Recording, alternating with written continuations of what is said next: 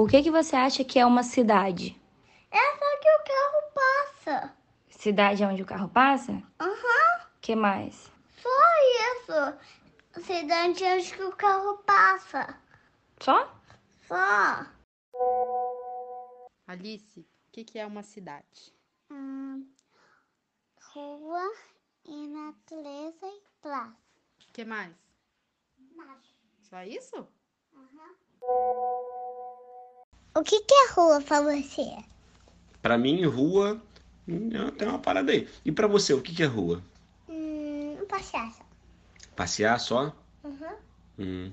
E se você pudesse escolher uma cidade, como é que seria essa, essa sua cidade? Hum, cheia de glitter. Pra mim, a cidade perfeita é uma cidade sem violência, que tenha coisas pra. Tenha parques assim, pra todas as crianças brincarem, que tenha. que tenha médicos, postos de saúde, hospitais perto de todas as casas, pra. pra quando qualquer pessoa precisar independente de quem seja, e que não tenha violência, que não tenha. Os animais não sofram, que não tenha principalmente poluição que afeta muito o mundo. E é isso.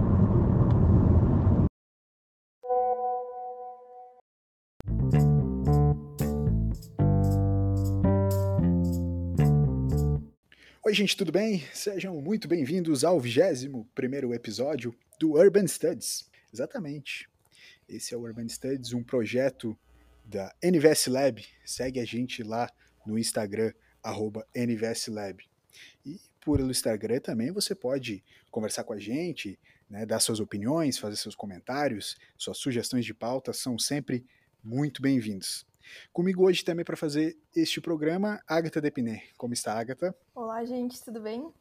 A nossa temática hoje é dar foco um pouco às crianças. Difundir a arquitetura e o olhar crítico para a construção das cidades, muito além dos livros acadêmicos, e o principal, desde cedo. Esse é o desafio do projeto Casa Cadabra, que ajuda a educar crianças para a transformação do lugar onde vivem. Para falar um pouco mais sobre esse projeto, recebemos uma das fundadoras do Casa Cadabra, a arquiteta Simone Sayeg. Simone, seja muito bem-vinda ao Urban Studies e obrigado pela participação. Lucas, Agatha, muito obrigado pelo convite. Estou uh, muito feliz de estar aqui realmente falando com vocês nesse momento que a gente vive. Estou assim muito surpresa com o canal de podcast de vocês, maravilhoso. Parabéns.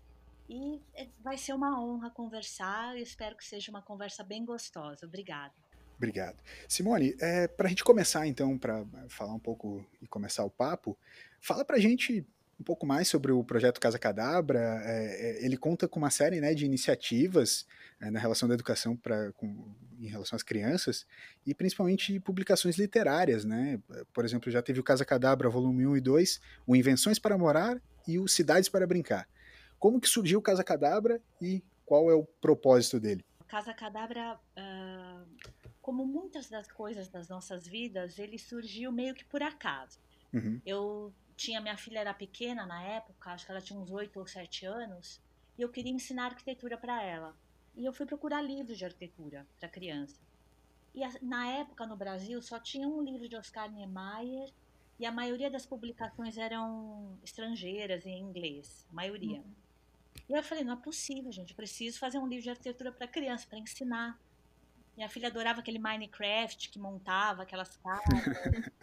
né? E, então falei, não, eu tenho que fazer alguma coisa. E aí me juntei a Bianca Antunes, que ela sempre trabalhou com a difusão de arquitetura, ela, é uma, ela era editora da Arquitetura e Urbanismo, da editora Pini. E eu fiz a pergunta crucial por e-mail. Falei, Bi, vamos fazer alguma coisa, vamos fazer algo para as crianças?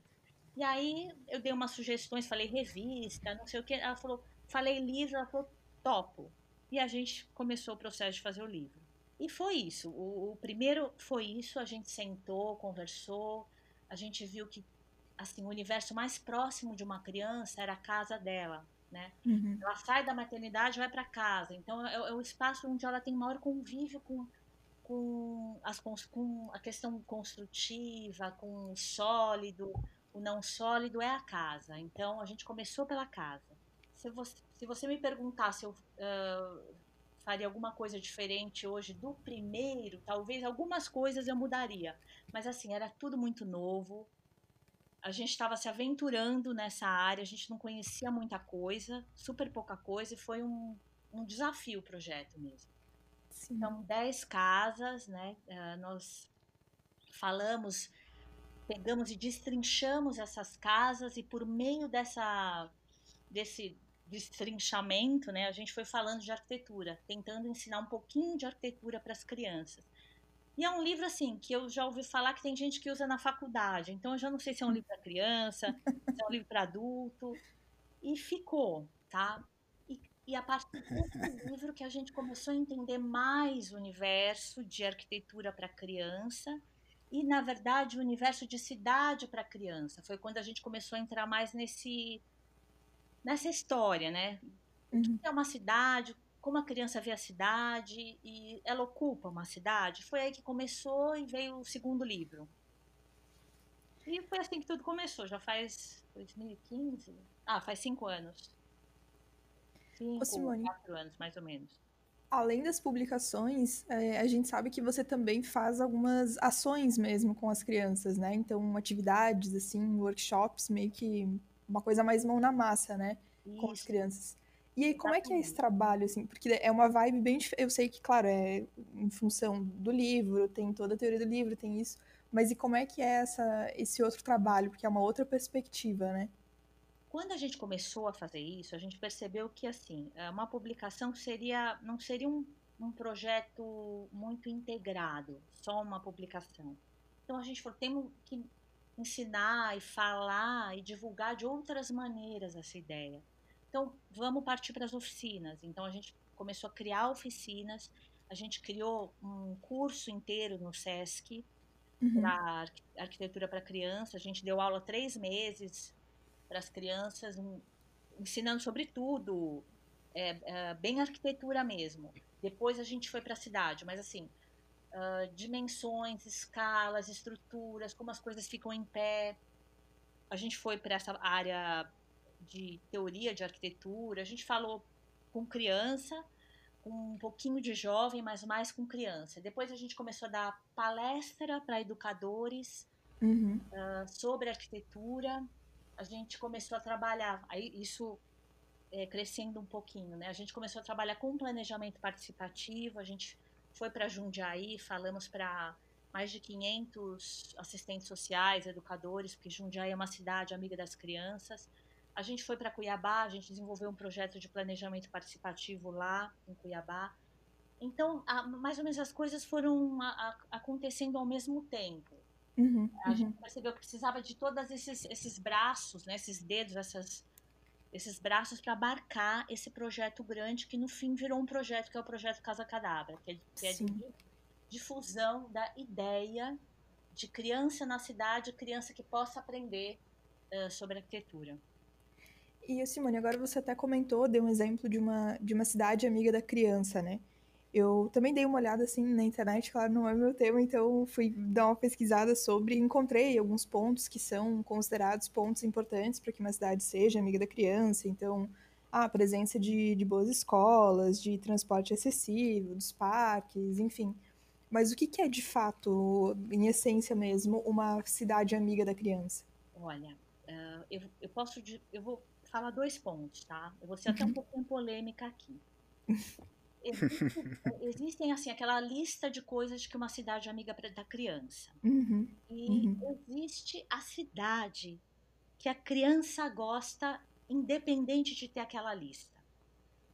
Uhum, Eu só uhum. vou falar um pouquinho antes de responder. Quem decide se a criança vai para a rua são os pais. Na minha uhum. época, assim, já uns bastante tempo, eu ia para a rua sem minha mãe ter conhecimento. Porque ela não tinha ideia na cabeça dela de algo que pudesse acontecer, algum perigo, insegurança tal.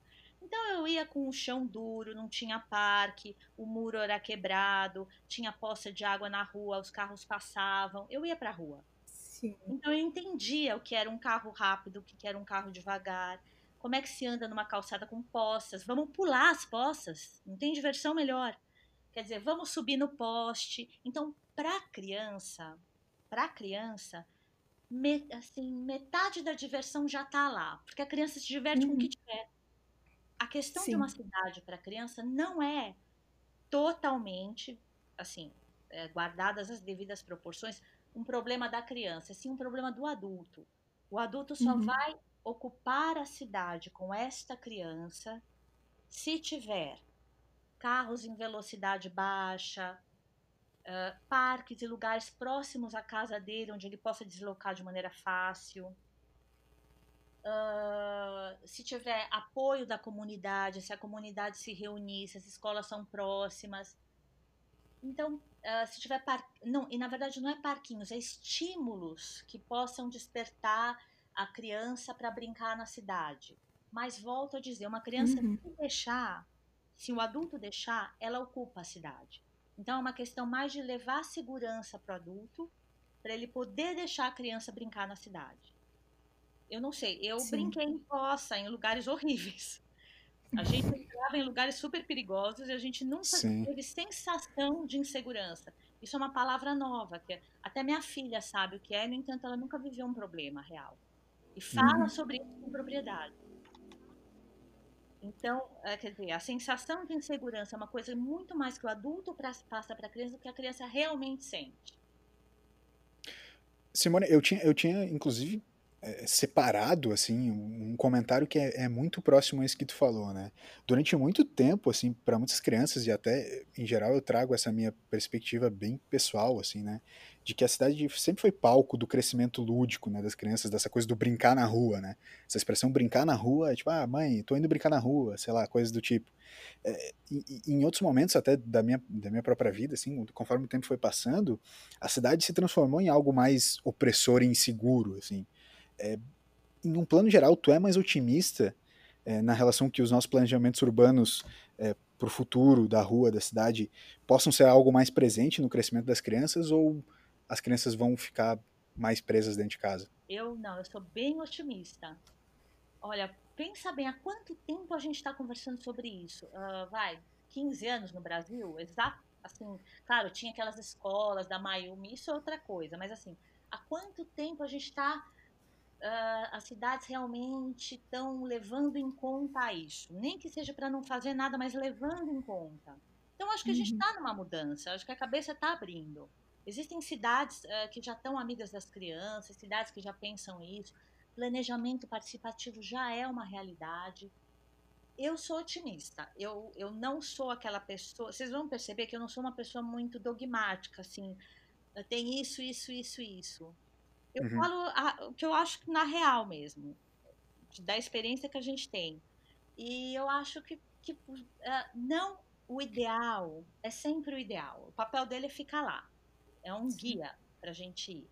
Mas a gente vai vivendo e pode viver mais feliz indo em direção a esse ideal. E eu acho que isso é agora e não esperar, né? Eu acho que é possível. Uh, com certeza daqui uns 10, 15 anos, nem que seja em bairros, em lo... Eh, as metrópoles são questões bem complicadas, mas cidades menores, em bairros, em locais, políticas públicas que uhum. privilegiem a criança, e isso já está acontecendo. Imagina, Cuiabá me chamou a gente para ir lá ouvir a criança. Nem que seja, veja bem, nem que seja um ato político que não seja real, vai, um ato político para alguém ver, para fazer propaganda, uhum. porque está na moda. É alguma coisa que está abrindo, é uma possibilidade que está abrindo. Então Sim. eu sou otimista, não sou pessimista. Simone, uma coisa interessante também que apareceu é que quando uma cidade ela é amiga da, da criança, ela tem algumas ações né, buscando se tornar uma cidade amiga da criança, tem muito a ver também com o modo de re reconexão das famílias, né? Porque a partir do momento que você tem esses espaços que são espaços públicos, a rua, enfim, é, como atrativa para a criança, como um espaço que a criança possa ocupar, de outra forma também a família começa a fazer coisas né, na cidade, a ocupar também mais a cidade de uma outra forma. e que isso acaba sendo, enfim, benéfico para todos, né? Não só para as crianças, mas também para a família. Eu até vi que algumas cidades elas não dizem que elas são amigas da criança, mas que elas são amigas da família, né? Que são cidades onde onde é interessante você viver, de, enfim, de ter filhos e etc, justamente em função dessa dessa organização da cidade. Isso, porque na verdade eles falam cidade amiga da criança, mas é que o primeiro parâmetro de segurança é a criança e o idoso. Então, uhum. na verdade, quando uma cidade é, é amiga da criança, está dizendo que ela é amiga de todos, quer dizer, ela uhum. abarca todos. E, de novo, eu, eu, ah, eu acho que eu sou, eu acho que vou falar, vai dar gerar um pouco de, vamos lá. É, eu acho importante que as uh, comunidades se organizem, que elas pensem o espaço dela, que elas tenham um respaldo do poder público para isso, que haja, que a arquitetura da cidade uh, privilegie o encontro, tá? Mas, de novo, eu, eu, volto a dizer, porque muitas, muito do que a gente fala vira retórica. E a coisa é muito mais simples, Agatha. Por isso que, às vezes, as pessoas não fazem uh, pensando na retórica. A coisa é mais simples.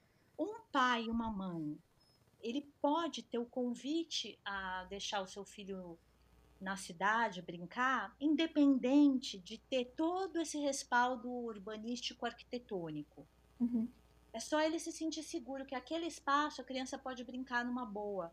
Mas o que acontece é que o, o realmente o, o, limite são os pais hoje. Uhum. Porque eu não tinha parque do lado da minha casa. Eu não, é, é, era, não era bonito, não tinha nenhum cuidado urbanístico. E eu brinquei na rua há muito tempo. Sim. Então, percebe que existe muita retórica. Uhum, uhum. Eu sou, desculpa, eu sou, eu, eu, eu estudo, eu estudo muito para a gente estudou muito para escrever, a gente pesquisa muito, mas por estudar muito, eu percebo que não precisa tanta retórica, é precisa mais ação, e é uma ação mais simples. Uhum. É, é, fazer alguma coisa que o pai vai para a rua com a mãe e se sinta feliz de encontrar o outro e relembre como era bom nas memórias quando ele encontrava a, os amigos na rua, quando ele brincava na rua. Despertar essa memória do adulto é gostoso. E às vezes o espaço uhum. não precisa ser perfeito. Sim. É, é isso que, que eu, eu, fico batendo na tecla, porque muita retórica, muito acadêmico, não vai levar. Sim. E além dessa questão do, da criança já ocupando a rua e de como que a cidade pode ser uma cidade mais amiga, enfim, tem todo esse trabalho que vocês têm feito focado na educação, né? E o que a gente vê, não sei se é geral, mas é que muitas vezes nós, nós pessoas, não somos formados para a cidadania, né? Isso já desde criança. Então, na verdade, quem não tem uma formação específica, como arquitetura, é, como sociologia, enfim, outras áreas, acaba sendo um cidadão meio que a gente vai aprendendo já depois de adulto aos trancos e barrancos, né? Mas seria interessante ter trabalhos como esses que vocês fazem e que começam a preparar desde, desde pequeno, desde criança, aos pouquinhos, é, fazer de fato essa formação para a cidadania, né? O que, que tu acha que é mais importante, assim, aquilo que vocês têm colocado como um foco ou como prioridades, assim, nessas atividades bem educativas de vocês? Olha, Agatha, para falar a verdade, é, isso está sendo uma, um grande diagnóstico da criança para nós. Uhum. Porque o que a gente mais faz é ouvir. Sim. E é, elas são uh, surpreendentes. E o que, ela, o que a gente imagina que elas precisam, elas não falam. E elas falam aquilo que a gente não imaginava que elas precisavam.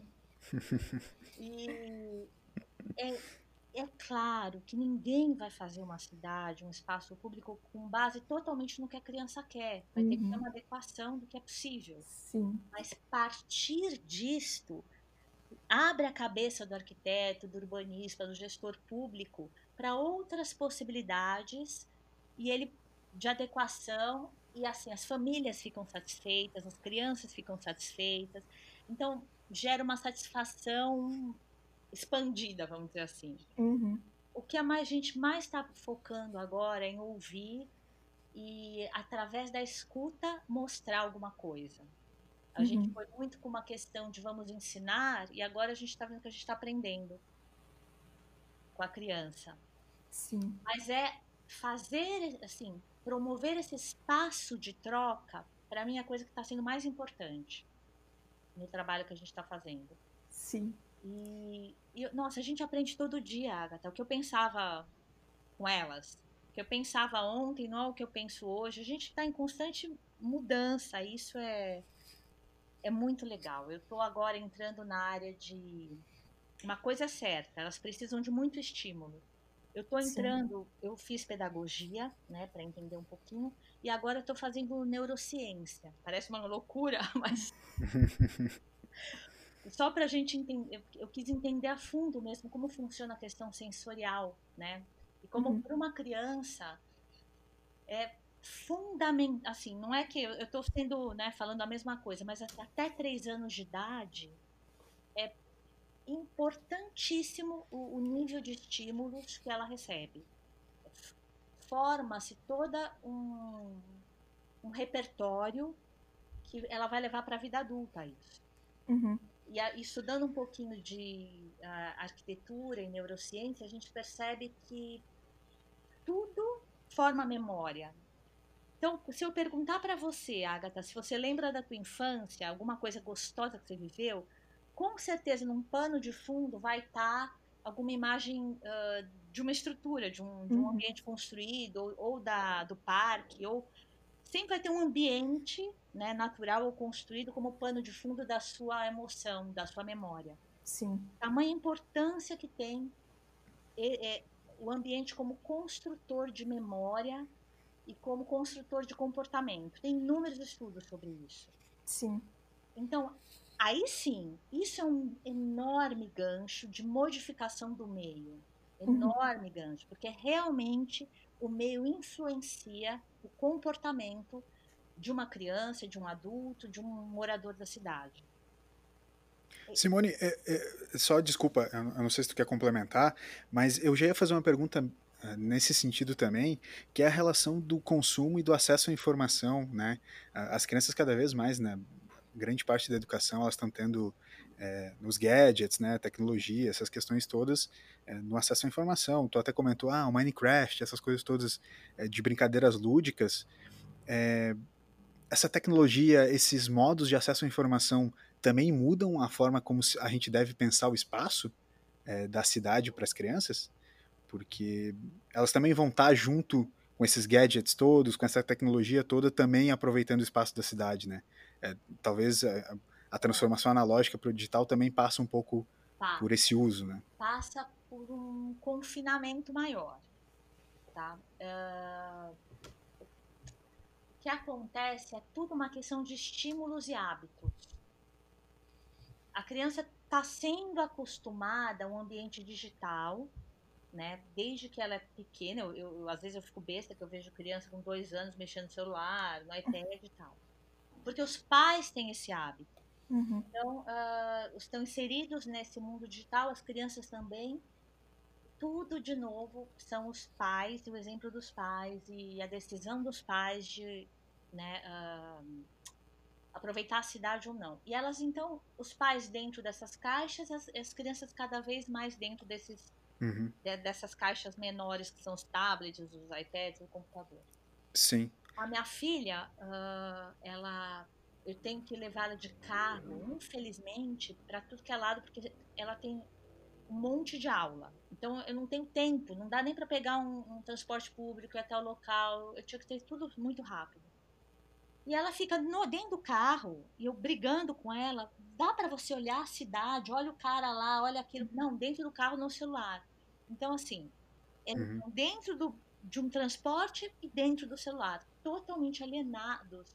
É uma, é uma, uma geração alienada de vivência, mas que uhum. pode saber de tudo a um passo do Google. Mas é diferente. Sim. Ela não mas a, a, a, cidade pode ser complementar a, essa, a, a esses hábitos? Né? Porque às vezes assim, eu não queria ir nessa coisa, ah, brigar entre um e outro, porque a gente sabe não, que essa briga não, não, ela é perdida. É. Mas uh, a cidade ela pode ser complementar, criar espaços, vamos pensar assim, instagramáveis, criar espaços em que sejam complementares entre a criação de conteúdo dentro do celular em relação ao meio, ao espaço físico que, que, que a criança está vivendo, enfim. Pode, pode e deve, com certeza, porque existe uma questão uh, biológica até Existem uhum. inúmeros estudos que dizem que se você é privado da natureza, do contato da natureza, é, existem uh, disfunções neuronais, é um monte de, de estudo que fala sobre isso. 20 minutos por dia com contato da natureza, você já uh, equilibra todas essas funções cerebrais.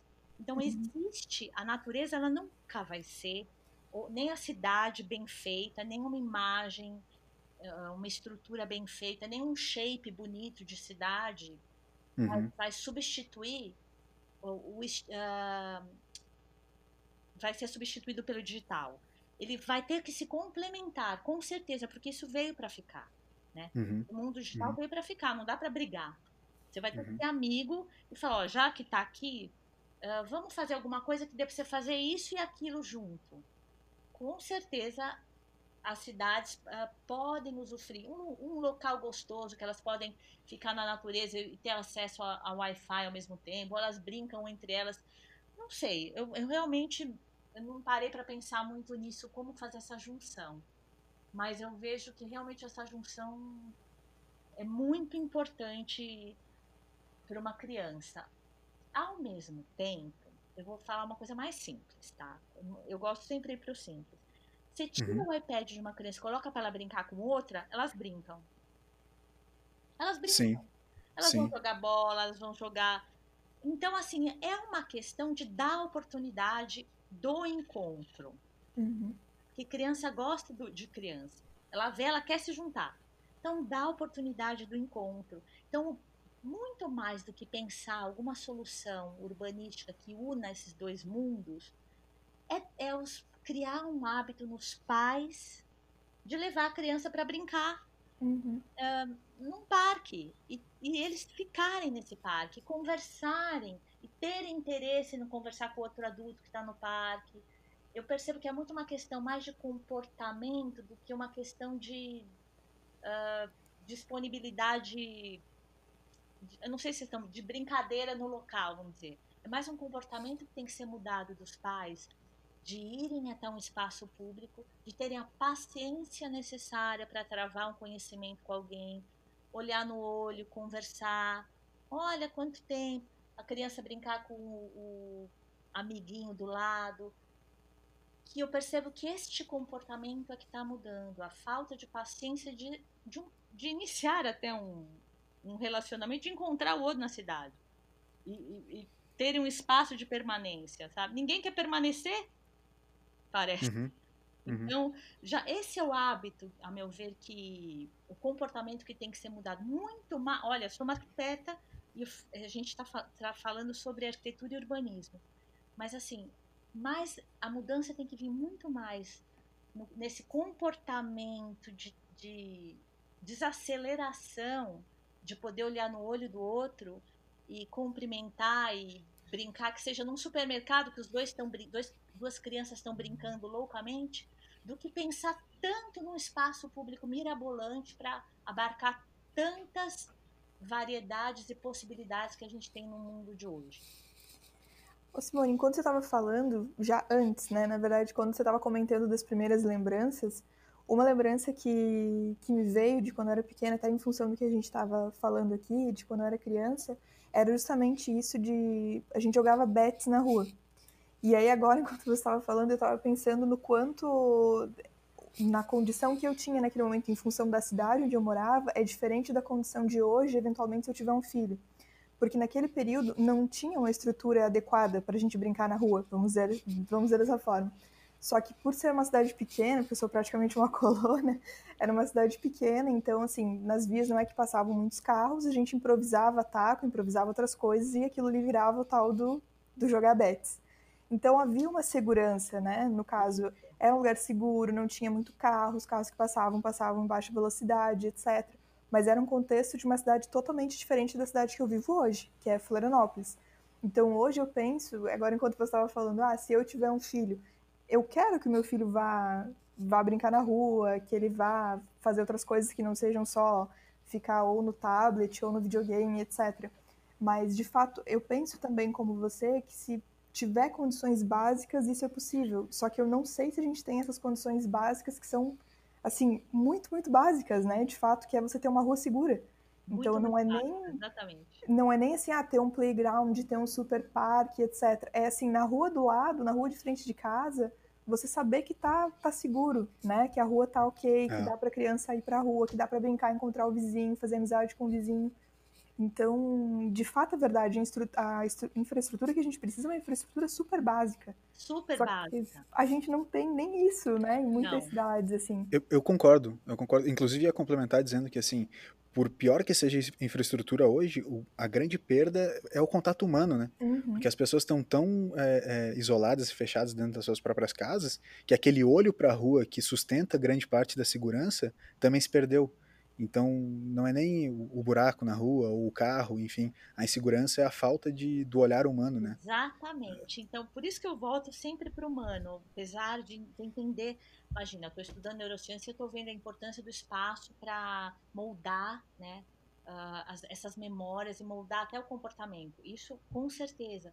Mas, assim, é mais simples, é, é, é realmente poder sair na rua.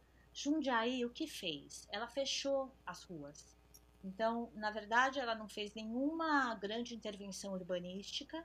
Ela elegeu algumas ruas que ela fechava de fim de semana, que nem a Paulista, Avenida uhum. Paulista. Fechou Sim. e aí as, as, as mães colocavam uma cadeira para fora, sentavam para conversar, ficavam vendo as crianças e as crianças brincando. E criança brinca, brinca. Se tiver outra criança, se tiver um brinquedinho, se tiver. E se não tiver brinquedo, ela vai brincar junto. Então é uma questão de desse hábito proporcionado por uma solução que é simples. Não precisa grandes invenções mirabolantes, mas é um lugar que seja seguro para brincadeira mesmo e que tenha pessoas. O mais importante são as pessoas. Ninguém vai sair para um parque vazio, não tem ninguém ficar lá sentada, não fala com ninguém, criança sozinha. Exato. Não, é. a gente quer encontrar, mas esse resgate é que acho que está sendo um pouco pessoas acho que não estão nem percebendo que perderam esse encontro. Sim. E eu também ia te perguntar, Simone, em relação a essas coisas que você tem estudado etc. Eu vi várias coisas sobre o impacto que a questão da cidade, a forma da cidade, não só o acesso aos espaços, mas realmente a forma, como isso pode ter um impacto até mesmo na saúde da criança, né? Tanto na saúde mental quanto na saúde física, por exemplo, pela questão de de poder ter atividades não, ou não poder ter atividades. Você pode falar um, um, pouco sobre isso? Posso, posso. Eu não sei se vocês conhecem uma, uma linha uh, pedagógica que chama uh, de Reggio Emília. Já ouviram falar? Não hum. tem problema. Não, eu nunca, é, nunca, nunca ouvi. É, não tem problema. É, na Itália existem, existe uma linha pedagógica que foi feita por um pedagogo chamado Loris Malaguzzi. Para Lores Malaguzzi, a escola. Eu, Agatha, me permite, eu vou começar a partir da escola, tá? Tá. A escola, ela. Para ele, o, as crianças elas aprendem dos pais, as crianças aprendem uh, dos professores, né, pais e professores, a, aprendem de outras crianças, né, os seus pares, e aprendem com o espaço construído. Então, para Lores Malaguzzi, o espaço construído é o terceiro professor. Ele, ele uhum. tem um livro que chama Third Teacher, que fala sobre terceiro professor. Então, fala sobre centenas, várias uh, experiências de escolas no mundo todo que prestaram atenção nessa questão do espaço como professor. Uhum. Uh, então, com certeza, existem uh, inúmeros estudos que mostram que o espaço fechado, úmido, gera maior é, problemas de saúde, é, grande problema de asma. Nos Estados Unidos é gravíssimo o problema de asma que eles têm com as crianças, por conta das escolas industriais, que eles têm escolas horríveis, né? Uhum. Como muitas das escolas que nós temos aqui. Então, assim, ele criou um sistema escolar arquitetônico totalmente diferente, onde existe a cozinha aberta, que a cozinha é o centro da escola, o centro de estímulos, de todos os estímulos sensoriais, auditivos, táteis. Ele criou inúmeras questões arquitetônicas para estimular o desenvolvimento da criança, né? E fez essas escolas que chamam escolas Reggio Emília. E existem no Brasil algumas escolas que são filiadas à escola Reggio Emília. Então é um sistema super amplo, já difundiu muito, bastante no mundo.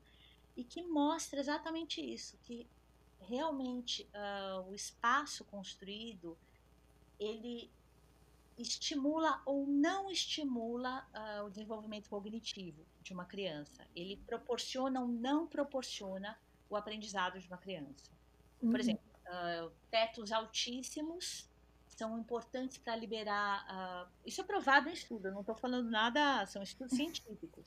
Uhum. Os tetos altos eles estimulam mais a imaginação, estimulam pensamento livre, liberdade.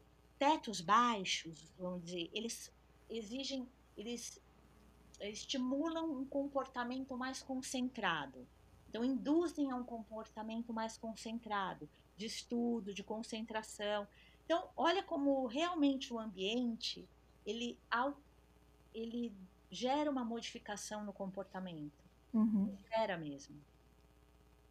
É, respondendo a sua pergunta, é isso, né, que você perguntou?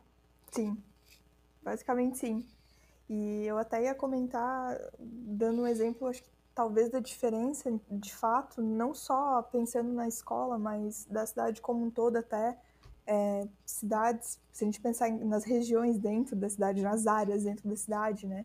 Muitas vezes uma criança que mora no centro vai ter uma experiência da cidade completamente diversa de uma criança que mora na comunidade, por exemplo, ou numa área mais isolada. Então, muitas vezes não é só a questão da cidade, né? Mas as áreas de cada cidade que se diferenciam muito, né, entre si. Com certeza, quer dizer, existem culturas dentro de uma cidade, diferentes culturas Exato. diferentes memórias dentro de uma mesma cidade. Quando a gente está falando de metrópole, né? Uhum. Uma grande metrópole que é, é, é, é, por isso que as iniciativas regionais, uh, de bairro, de comunidade, são as mais acertadas. São as que geram melhor uh, resultado. Se elas sempre tem que ter um moderador, né? alguém que, que, venha, que venha de alguma maneira fazer com que essa ideia continue na comunidade. Não é uma coisa muito simples, tá? É bonito de falar, mas não é tão fácil. Você tem que ter uma continuidade de projeto na comunidade e eles têm que ver um resultado prático e eles tipo, o que, que eu vou ganhar com isso? Uhum. E aí, mas esse urbanismo mais de costuras, vamos dizer assim, ao meu ver, é o que gera melhor resultado. Uhum. E é pontual é de uma comunidade e não é megalomaníaco, não vai gerar, é isso que é importante, não vai gerar um grande impacto urbanístico arquitetônico que a cidade vai modificar, vai gerar um grande impacto nas pessoas. Uhum. E essas pessoas vão poder modificar o cantinho onde elas vivem, a cidade onde elas vivem. E a memória de cidade para elas vai ser diferente.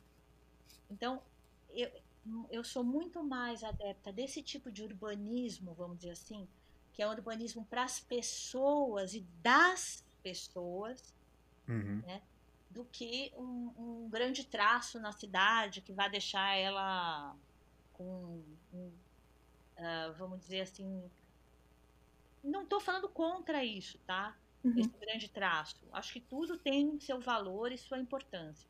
Mas nessa questão que eu falo de educação, de se viver na cidade, essas pequenas intervenções pontuais que vêm das pessoas e elas se sentem responsáveis e elas cuidam, gera muito mais resultado uh, a longo prazo. Não gera abandono, Sim. degradação depois. Uhum. Elas ensinam para os filhos que tem que cuidar.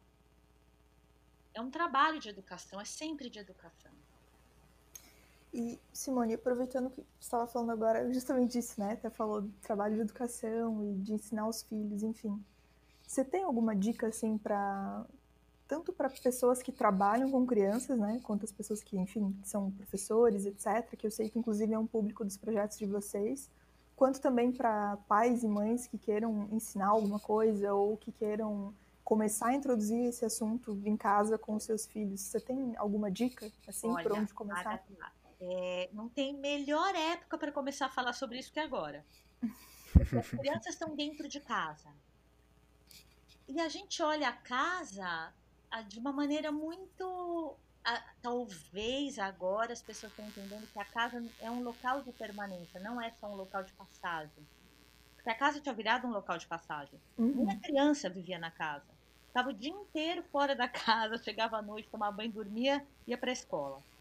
Então agora a casa virou um local de permanência de novo.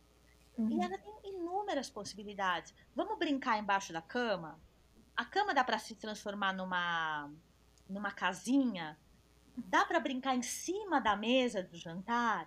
O que, que dá para fazer dentro do armário? Tem monstro no armário? Não tem monstro no armário? Quer dizer, a casa ela é lúdica, é a maneira como se enxerga ela, é a Uhum. maneira como o pai interage com a criança e também enxerga essa casa. Eu fico pensando que é uma grande oportunidade de brincar agora é em casa com os pais, mas a atitude de essa atitude de falar, olha, não, agora é você que fica, eu não tenho mais eu não quero ficar, não quero brincar, agora é você que brinca, esse empurra, empurra que está acontecendo de casa, a gente vê. Tudo bem, eu entendo, eu entendo. Então, de novo, quem que tem que mudar, sempre na minha opinião, são os adultos, os pais. Né? Uhum. É, eles têm que parar um pouquinho. Não é à toa que essa pandemia veio desse jeito. Eu, às vezes eu fico pensando, né, é engraçado isso. Parar um pouquinho, olhar para sua filho, olhar para o espaço que você tem, tirar o melhor proveito disso agora. Né? Vamos largar grandes certezas, uh, agarrado a tantos hábitos que a gente tinha. E é hora de largar mesmo e olhar quem, tem, quem você tem em casa, olhar nos olhos, ter esse, esse, esse momento de estar junto e brincar, porque dá para brincar dentro de casa. Uhum. A casa é uma fonte de brincadeiras.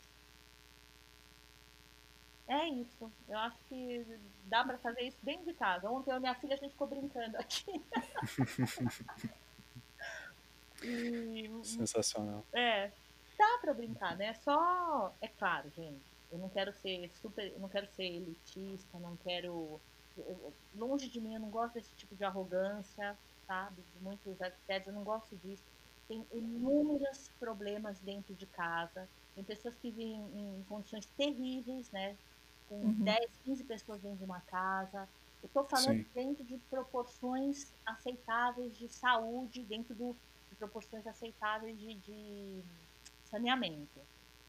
Né? De, de, de, estrutura minimamente uh, compatível com a vida, vamos dizer assim. Sim.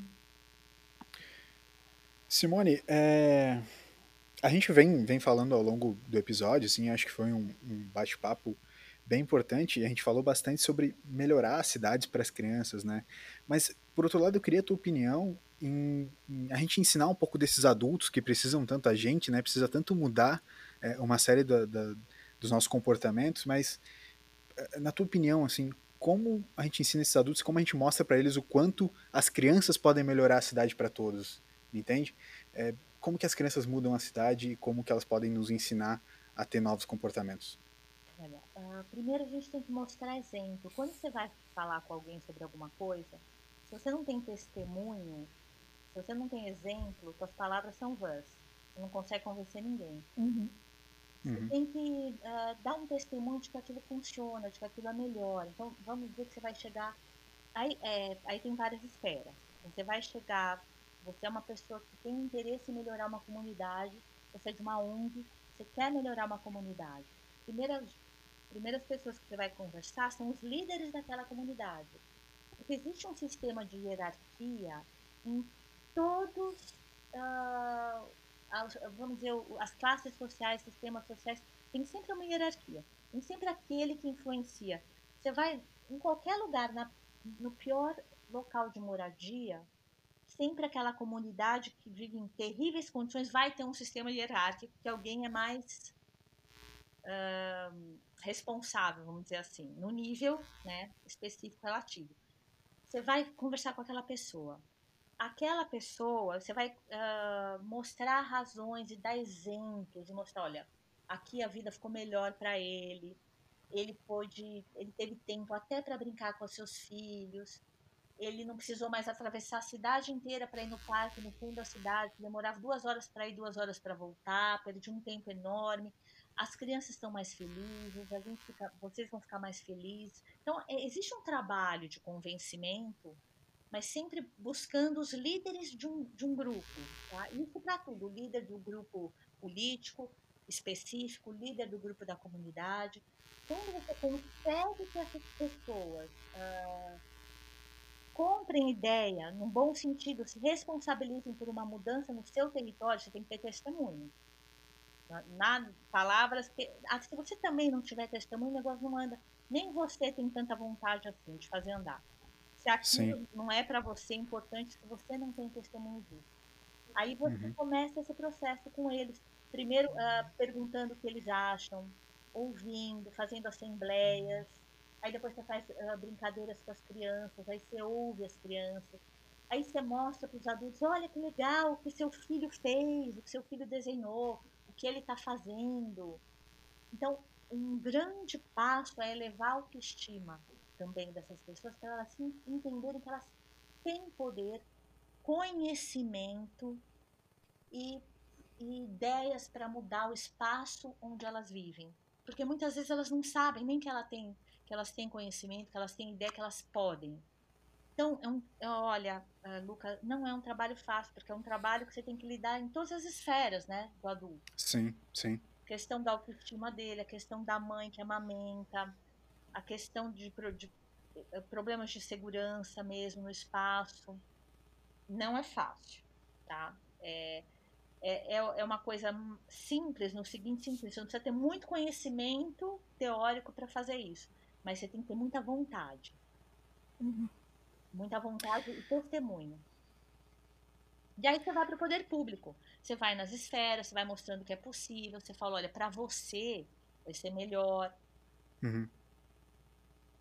E é, é, assim, não adianta. É um trabalho meio que de formiguinha mesmo. Sim. Aos poucos a gente vai transformando poucos, o todo. Aos poucos. Senão, esse negócio, esse grande, essa grande. Eu não acredito nisso, engraçado.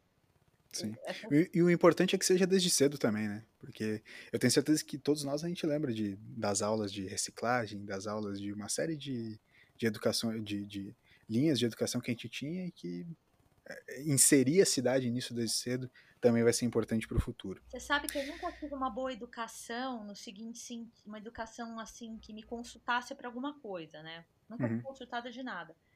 E, e, e eu, hoje eu estava tentando analisar o impacto que isso causou na minha vida. E eu acho que eu aceitei durante muito tempo muitas coisas e, e não tive olhar para muita coisa que eu podia ter tido antes se eu tivesse se alguém tivesse me questionado, despertado a possibilidade. Uhum. E eu acho que vocês devem ser bem mais são de uma geração que isso já começou a acontecer, né? Já, vocês já, acho que já foram questionados desde criança muita coisa. É, educados, é, educados a isso também, né? Educados, educados a questionar mais, enfim. Então, é. E eu vejo, eu vejo que a atuação de vocês é completamente diferente. Uhum. Então, olha a importância desse, dessa valorização do ser humano em todas as suas fases, né?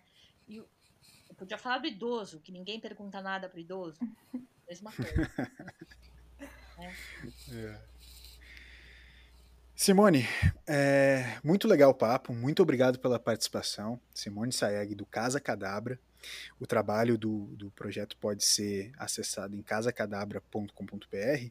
Por favor, é, Simone, é, mais uma vez obrigado. E, por favor, deixa teus contatos, onde o pessoal que está escutando o Urban Studies pode falar contigo, falar um pouco mais sobre o projeto em si. Enfim, seu recado final, fique livre, sinta-se livre. Tá ótimo. Muito obrigada, Agatha e Lucas. É, eu espero que eu tenha uh, me feito entender, porque é, é, eu sou, às vezes, eu não sou tão muito restrita à técnica da coisa, né? Então, eu, eu amplio bastante a visão. Então, não sei se eu me fiz entender muito bem, mas é isso que é, eu espero que tenha dado tudo certo. Meus, vou falar meus contatos aqui. Uhum. É, a, no, os livros, os nossos produtos, a gente tem o gabarito urbano, tem a maquete. Uh, são coisas bem lúdicas para brincar com as crianças. Estão todos no nosso site, que é o www.casacadabra.com.br. Nós temos o Instagram também, que é o arroba casacadabra underline BR. Uhum. E os nossos contatos todos estão no site. Tem e-mail, tem telefone, gente, nós estamos totalmente à disposição. Maravilha, muito obrigado. Agatha, muito obrigado também pela participação. Obrigada e obrigada, Simone, foi ótimo. Obrigada, Agatha. Adorei ter você aqui. Queria dizer, não falei antes, mas vou falar agora que eu tive a oportunidade de ver um workshop, ser uma oficina sua aqui em Floripa, quando você esteve aqui há uns três ou quatro anos, mais ou menos. Foi ótimo, fiquei encantada. Eu mesmo nunca tinha pensado nessa perspectiva assim mais da criança e acho que isso abriu minha mente assim para esse tema de uma forma que eu não esperava. Então foi ótimo hoje ter você aqui falando mais sobre o projeto e ver que o projeto continua crescendo e que já está em tantas cidades. Obrigada. Ah, você esteve, acho que, ah, eu, eu, você esteve junto com o Asbea, né, quando ela fez aquele projeto, acho.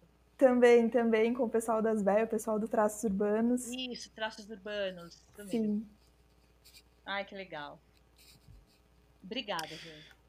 Então tá, Obrigada. muito obrigado, pessoal. Esse foi o Urban Studies edição 21. A gente fica por aqui. Pessoal, obrigado e até a próxima. Tchau, tchau.